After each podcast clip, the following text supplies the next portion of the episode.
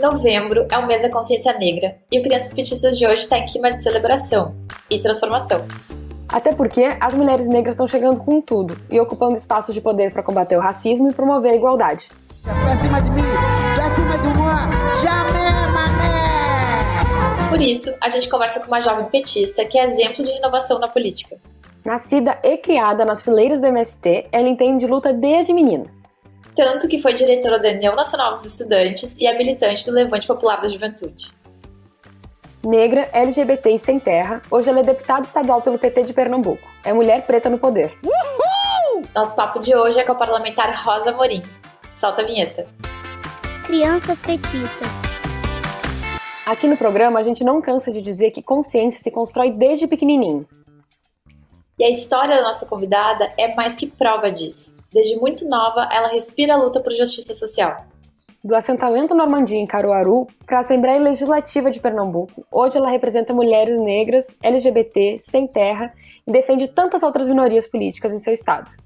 No clima do mês da consciência negra, hoje a gente conversa com a deputada estadual Rosa Morim. Seja muito bem-vinda. Olá, meninas, muito obrigada. Que legal estar aqui tocando esse bate-papo com vocês. Rosa, a gente está no fim de mais um Novembro Negro, então eu já vou começar perguntando o que, que a consciência negra significa para ti. Bom, é, nós estamos, diria, num ano muito simbólico para nós, pessoas negras do nosso país. Um ano de retomada da democracia. Por que eu estou falando isso? Porque falar sobre consciência negra com um governo federal, um governo que tem a, a, o enfrentamento ao racismo que é estrutural no nosso país como prioridade para nós é central. Para mim, ter consciência negra é saber que no Brasil existe racismo, que o Brasil é um país racista e que não existe Brasil sem povo negro. Portanto, nós constituímos a base cultural, social, política, moral dessa nação e que não existe democracia sem pessoas negras ocupando espaços de decisão. Então, é, falar da perspectiva da consciência negra na democracia para nós é muito importante, porque podemos dizer que estamos caminhando no sentido de construir uma igualdade racial, uma equidade racial no nosso país. Ter consciência negra é saber que o povo negro vem de uma raiz de opressão, de exploração no nosso Brasil e que nós lutamos cotidianamente para superar é, essa condição que nos foi colocada. Então, nós temos agora um Ministério da Igualdade Racial, nós temos pessoas negras, ainda poucas, mas ocupando espaços de decisão no nosso país e posso dizer que estamos num caminho, um caminho que ainda se dará com muita luta para transformar e construir uma consciência negra no nosso país. Sim. Nossa. E você lutou pela aprovação do Estatuto da Igualdade Racial em Pernambuco. A gente queria saber qual é a importância dessa conquista.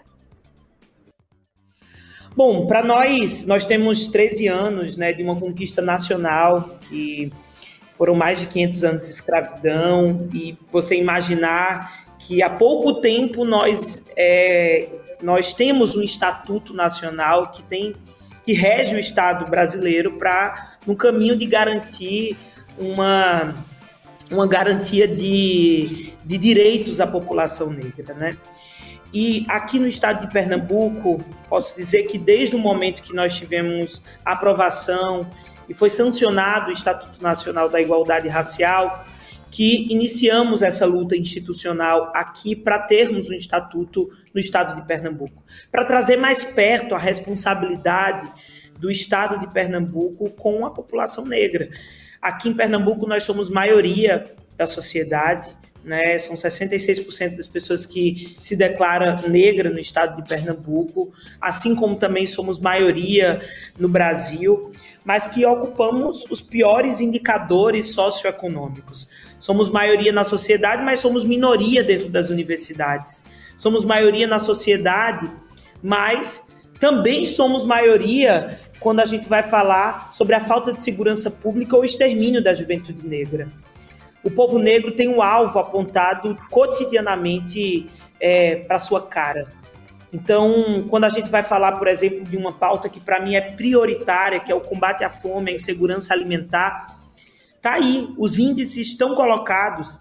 A fome tem cor, são as pessoas negras que mais passam fome no nosso país, no estado de Pernambuco.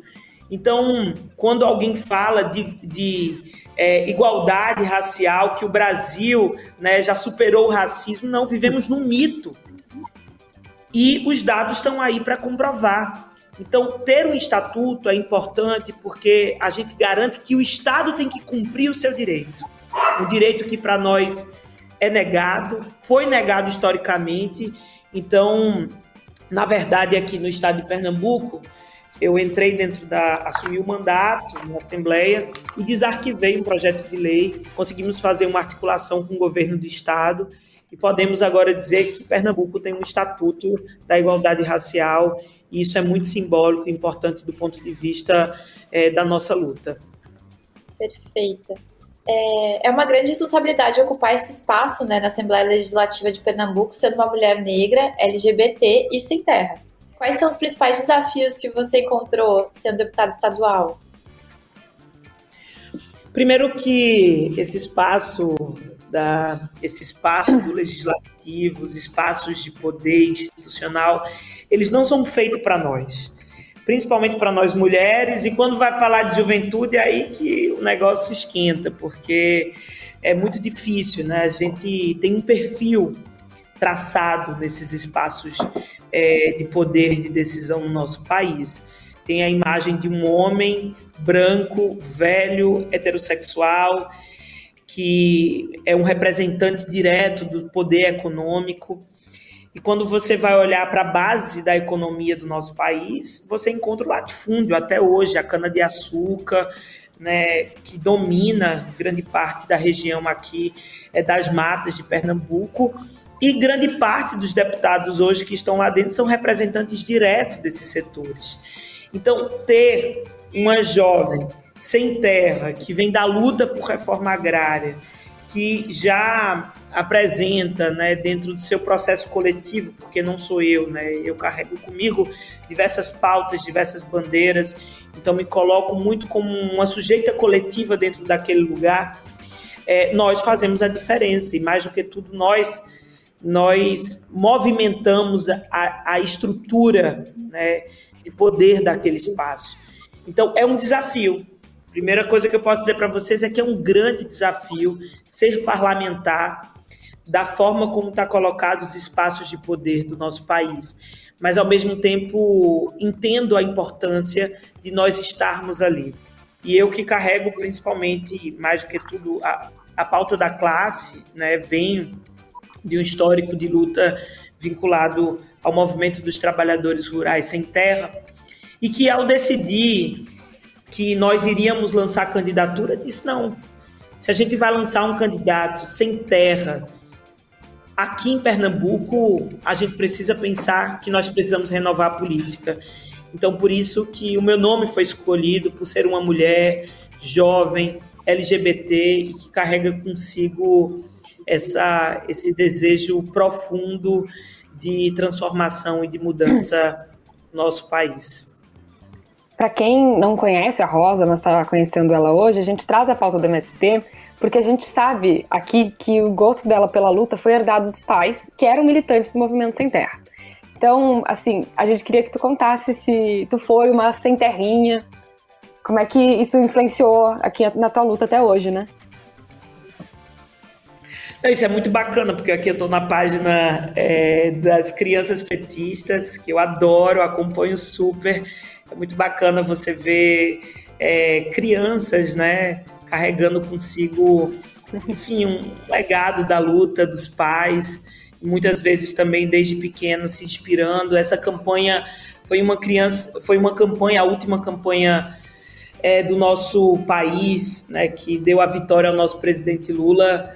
Foi um, uma campanha que trouxe muita esperança e eu acho que falar de esperança é falar é da infância, é falar das crianças, elas que são o futuro da nossa nação. Então, ver que nós tivemos aí uma geração de crianças que se inspiraram na luta, isso é muito importante. Eu posso dizer, eu venho do Movimento Sem Terra, eu nasci né, é, na luta do MST. Eu acho muito é, bacana essa construção que o MST tem com as crianças. Os meus pais, eu venho né, de uma família de pais militantes, assentados no Movimento Sem Terra. Os meus pais foram muito importantes para a consolidação do MST no Nordeste.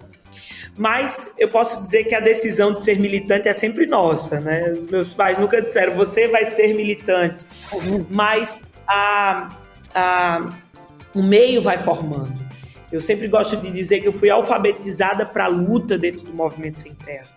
E o MST tem um diferencial, uma preocupação com as mães e para as mães poderem estar nos espaços de luta, nos espaços de organização, é, na militância política, partidária ou do movimento, ela precisa ter um espaço para deixar as crianças, né? porque, em geral, são as mulheres que assumem essa tarefa do cuidado. E o MST tem um lugar que se chama Ciranda Infantil. É esse lugar que as mães, os pais deixam as crianças para poderem estar é, na luta política. E foi lá que eu cresci é, entre marchas, assentamentos, é, caminhadas do Movimento Sem Terra, espaços de formação. E na ciranda infantil é muito legal porque o MST tem uma metodologia própria de organização das crianças. Então nós temos é, literatura sem terrinha, é assim que a gente chama, literatura sem terrinha para as crianças, temos música para as crianças sem terrinha, nós temos brincadeiras próprias das crianças sem terra. Isso para fazer com que, mesmo que essa criança é, cresça e, não, e possa ser ou não ser militante, mas ela vai crescer com consciência de classe, ela vai crescer tendo orgulho da luta dos seus pais, fazendo essa contranarrativa que a mídia faz com a gente, né, de dizer que MST, Movimento Sem Terra, é vândalo, é vagabundo, é várias coisas, a gente sabe porque a gente passou por um processo de alfabetização, alfabetização para a luta, isso é muito importante, isso me constituiu.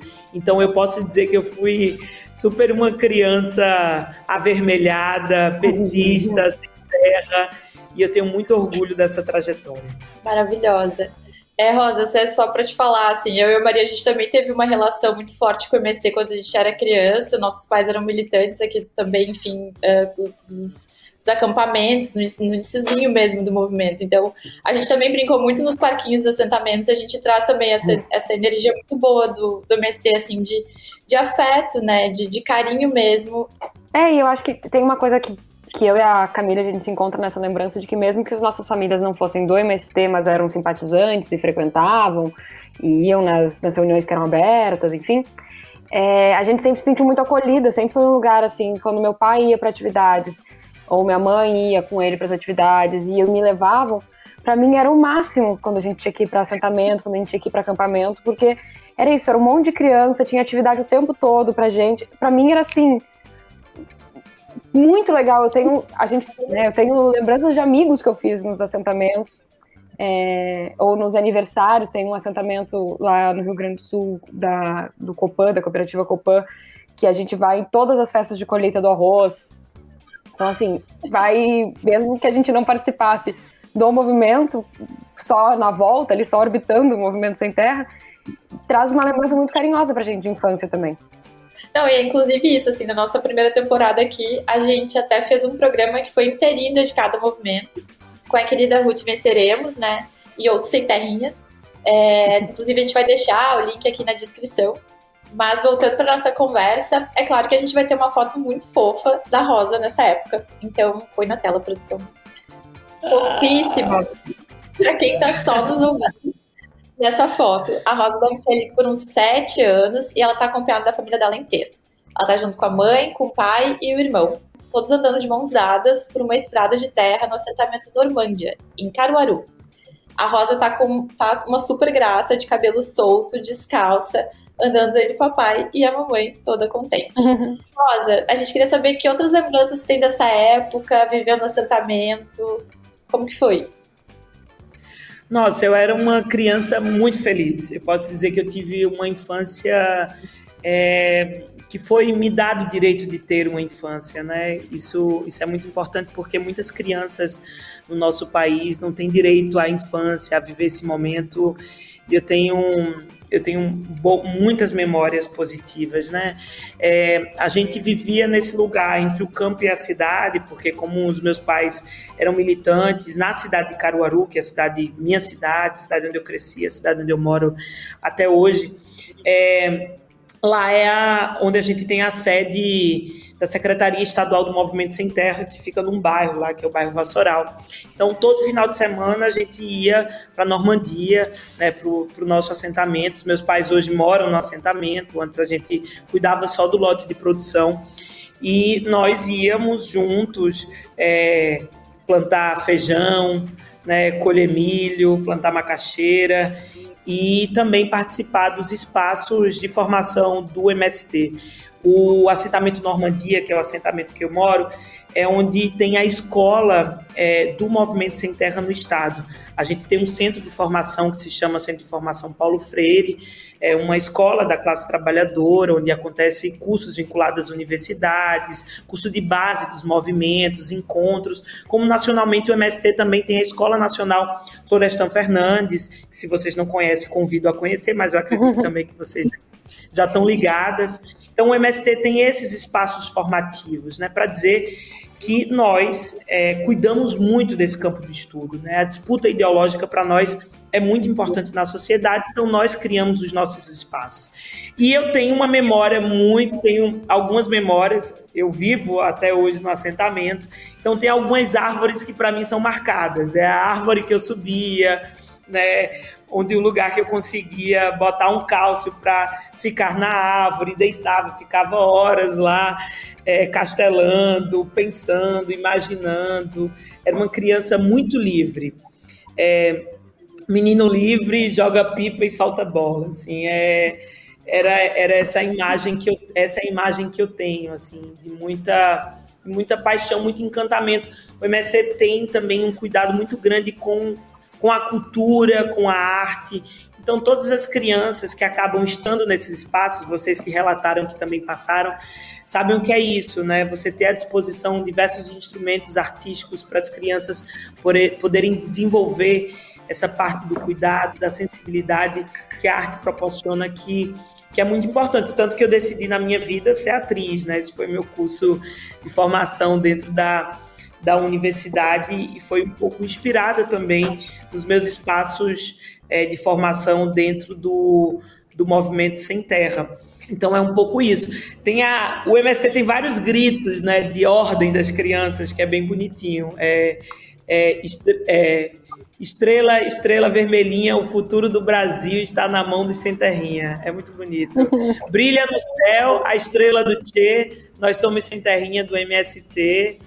Mas mais bonito ainda, que até hoje assim eu me emociono cantando, que tem uma música que eu acho que é esse retrato assim, é de como a gente vai se inspirando também na música e aprendendo que existe desigualdade no país, que é é um, é dois, é três. Já aprendemos a contar, é quatro, é cinco, é seis. Agora nós vamos cantar, tempo pra gente brincar antes de chegar a mil, em nome da reforma agrária, ai, ai, ai, um viva a ciranda infantil. É lindo, gente. Ai, que amor!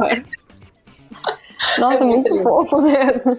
Bom, desculpe, voltando. Essa foto de família no assentamento tem uma atualização que é assim de arrepiar, que a produção vai colocar na tela pra gente. Nessa foto, a Rosa tá novamente acompanhada da mãe, do pai, do irmão mais velho e agora do irmão caçula, que tá ali no cantinho fazendo L. É, o pai da Rosa tá com uma camisa vermelha do Movimento Sem Terra, que combina com o terninho na mesma cor que a Rosa tá vestindo, enquanto segura e exibe orgulhosa o diploma de deputado estadual.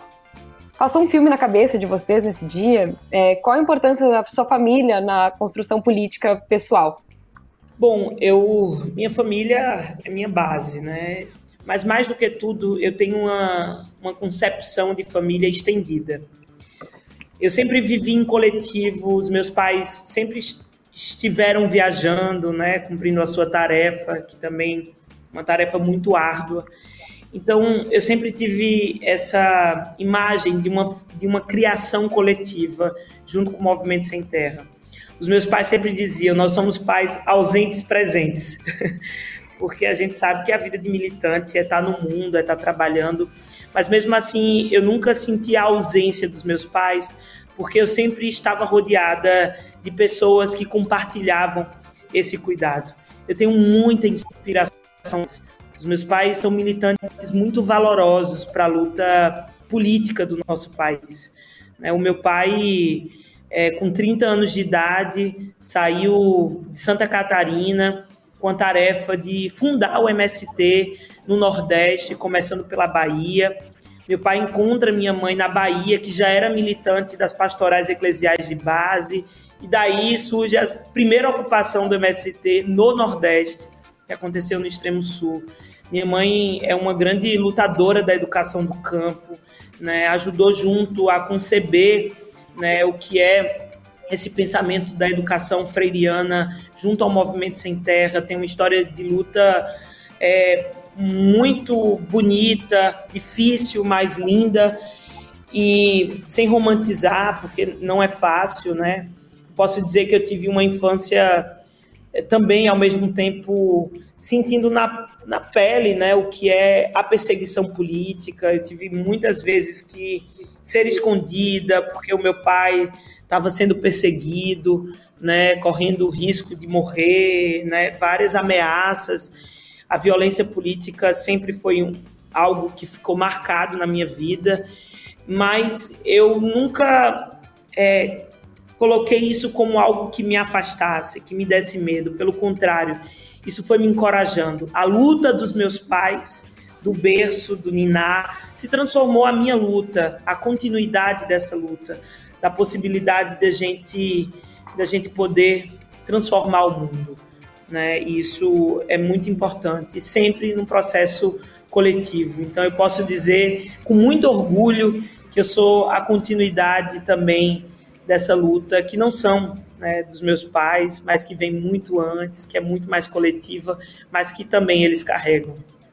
Perfeito, ainda tem muita luta pelo caminho, né? A gente vai fazer uma pausinha para chamar o nosso quadro de estimação aqui, os Petinhas. Roda a vinheta. Petinhas. Prontos para mais uma foto fofa para cachorro? Dessa vez, temos o registro de um momento histórico para o nosso país. Põe na tela, por favor, produção. Que graça, gente! Essa é a mini militante Marina Moura com seu cãozinho Johnny, no dia que Lula ganhou as eleições de 2002. Para quem está só nos ouvindo, nessa foto, a Marina tinha apenas seis aninhos. Ela tá vestindo um lookinho composto por uma camisetinha branca com os dizeres Lula presidente e uma bandana vermelha com a estrelinha do 13 muito fashionista, Marina. Eu tô notando aqui que ela curtiu uns acessórios, porque até o mascote tá usando uma gravatinha. O que, assim, nada mais justo. Afinal, era uma ocasião especialíssima. Dá para sentir na foto que a alegria e a esperança já estavam no ar. Maravilhosa, né? Eu amei. Obrigada por enviar a foto, Marina. Esse merece o selo Petinhas. Crianças petistas. Voltamos para continuar o papo com a Rosa Morim, nesse segundo bloco do Crianças Petistas. A gente já viu que ela foi uma centerrinha muito fofa. Mas é claro que a Rosa também foi uma criança petista, né? E a gente tem foto para provar. Mas antes de vermos, não se esqueçam que para mandar sua foto, cartinha ou recado, é só ir lá no arroba Crianças Petistas no Instagram e no Facebook, ou arroba Crias Petistas no Twitter. Ou entrar em contato pelas redes sociais do PT, arroba PT Brasil em todas elas. Achei uma foto muito fofa da Rosa sorrindo, por favor, produção, bota na tela pra gente ver o sorrisinho da Rosa. Explosão de fofura! Esse registro é de 2002 e foi feito em Caruaru, Pernambuco. Para quem tá só nos ouvindo, a Rosa sorri pra câmera, com olhinhos apertados e está vestindo uma camiseta do Tchê. Bem no clima da musiquinha, né, que a, que a Rosa cantou do, do Grito Sem Terrinha. com adesivo da campanha do PT, o cabelo preso e Maria Chiquinha. Tem como não amar? Rosa, que lembranças tu tem do dia dessa foto? Eu sempre gostei de fazer campanha eleitoral. Era um momento de muita diversão. Carro de som, distribuir adesivo, colar adesivo no peito, me encher inteira de adesivo. É... E eu não sei se eu tenho, eu não tenho uma lembrança específica desse dia, até porque eu era muito nova, mas eu lembro muito do momento, né? Do momento de 2002, é, da campanha do presidente Lula, Ferro, que até hoje é um grande parceiro da luta, é muito bacana você ver as fotos e você reencontrar né, essas pessoas que desde pequenininha você tem admiração é, nos dias de hoje. Então, eu tenho muita memória positiva desse momento. E eu lembro eu me enchendo de adesivo, fazendo campanha para o presidente Lula, muito novinha. E eu tenho um, um carinho gigante por esses registros. Muito bonito rever. Fofíssima. E será que essa menininha já imaginava que seria deputada pelo PT um dia? Com certeza não. Bom, para terminar, é, tu tava participar do ping-pong com a gente? Topo. Então, pronto. Roda a vinheta aí, produção. Ping-pong. Bom, ping-pong é sinônimo de jogo rápido. Está pronta? Não, nunca estou, mas vamos lá. Vamos, Então tá. vamos. Primeira pergunta. Qual personalidade negra do PT você considera uma referência para sem terrinhas, petistinhas, todas as crianças do Brasil? Benedita da Silva. Maravilhosa. Com que liderança jovem do PT você dividiria um bolo de rolo? Ai, Tainara Farias, amo. Deputada de São Paulo. Aham. E com qual petista você passaria uma tarde conversando na praia de Boa Viagem e encheria seu rosto um sorriso igual com aquela da foto que a gente viu? Ah, o presidente Lula, com certeza.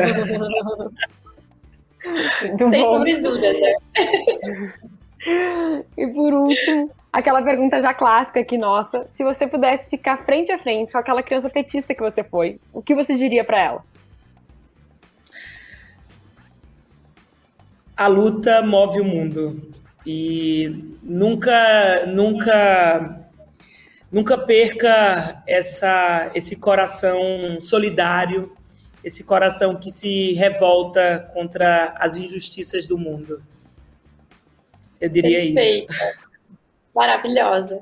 Rosa, foi um prazer imenso te receber aqui. A gente já te falou, né? A gente segue super teu trabalho, a gente, assim, te acha maravilhosa. A gente espera muito que tu siga arrasando como deputada estadual e vá trilhando outros caminhos maravilhosos na política. Muito obrigada por participar do nosso ping-pong.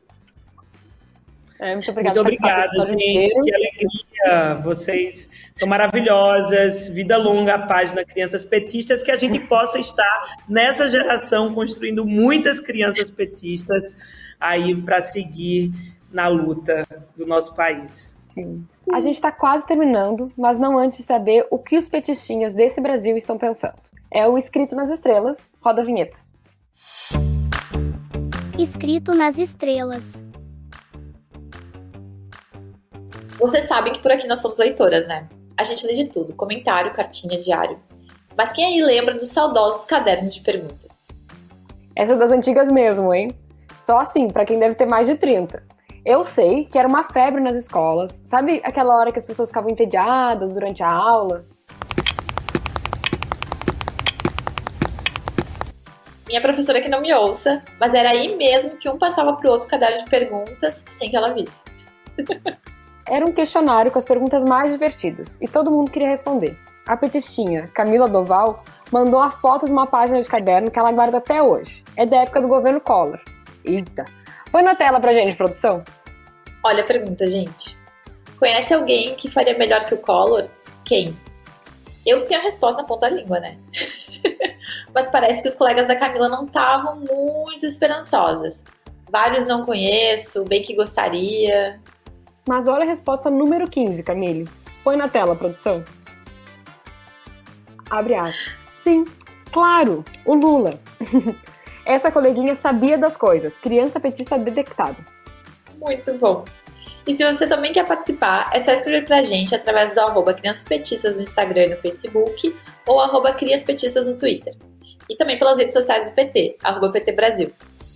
E claro, também tem os comentários fofíssimos de vocês, que a produção vai colocar na tela primeiro aí. A Ângela escreveu assim no nosso episódio com Iva Consensa, filho do Eterno Enfio. que saudade.